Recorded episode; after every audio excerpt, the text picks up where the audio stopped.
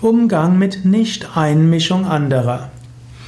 Vielleicht gibt es etwas, was dir am Herzen liegt, vielleicht ist etwas, wo du hoffen würdest, dass andere Partei ergreifen und die anderen mischen sich nicht ein. Du fühlst dich im Stich gelassen, denn du warst der Meinung, dass das, was du zu sagen hast, dein Standpunkt ist wichtig.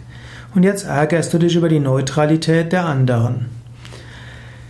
Aber eventuell wollen sich die anderen deshalb nicht einmischen, weil sie denken, es ist deine Angelegenheit und die Angelegenheit eines anderen.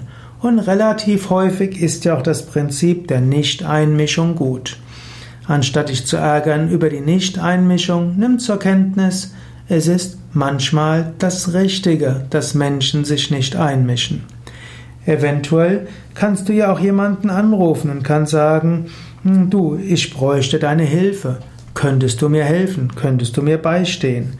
Oder man kann sagen, ja, wir beide kriegen uns, kriegen, werden uns nicht einig. Wir bräuchten jetzt ein paar Neutrale. Was meint ihr dazu?